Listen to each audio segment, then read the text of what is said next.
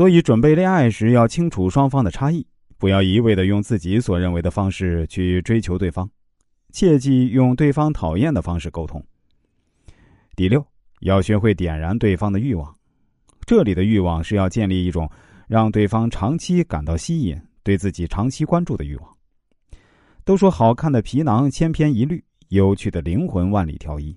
当你在前期将对方的眼球抓住时，后期就需要用自己的内在吸引对方了。爱情和事业生活一样，都需要用心的经营。上面六个技巧为我们解析了很好的恋爱思路和方法，希望你能够细细领会这些技巧，不再追求自己爱的人走错路，早日让自己爱的人爱上自己。孔子曾经说：“唯女子与小人难养也，近之则不逊，远之则怨。”为了照顾到所有人，我翻译一下这句话：女人和小人是最难伺候的。你亲近她，她不把你当回事儿；你疏远她，她又心生怨恨。需要特别说明的是，绝大部分权威专家都认为这女子指的就是女人。一个人通读《论语》后，也不会反驳这种说法。那些说女子是孺子的，要么没有文化常识，要么就是刻意维护孔子圣人的形象，要么就是刻意讨好女性。其实呢？不用太纠结专业上的问题，你把女子看成女人，把小人看成男人，放到亲密关系里，简直不要太准确了。事实就是在亲密关系里，女人真的很难伺候，男人同样也很难伺候，这压根儿就不是性别问题。在亲密关系里，任何人都是远则怨，近则不逊的，这是人的本性，要不然怎么说人性本贱呢？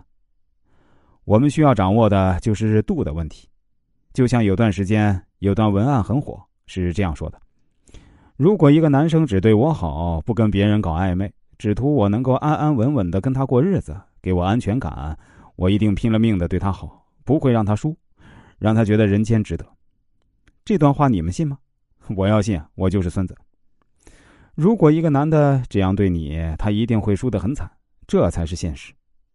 反过来讲，如果一个男的说这样一番话，说什么？只要有个女孩对他好，他就会拿命珍惜她，不会让她输。我也不信，因为你想要的爱情，它就是一种需求，而人的需求是动态的，随时都在改变。所以啊，你想要谈好恋爱，搞好婚姻，你就得时时根据对方的需求来调整你对他的态度。孔子的话“远之则怨”，这个不难理解。你对一个人不好，他迟早会离开你的。这是常识，无需多解释。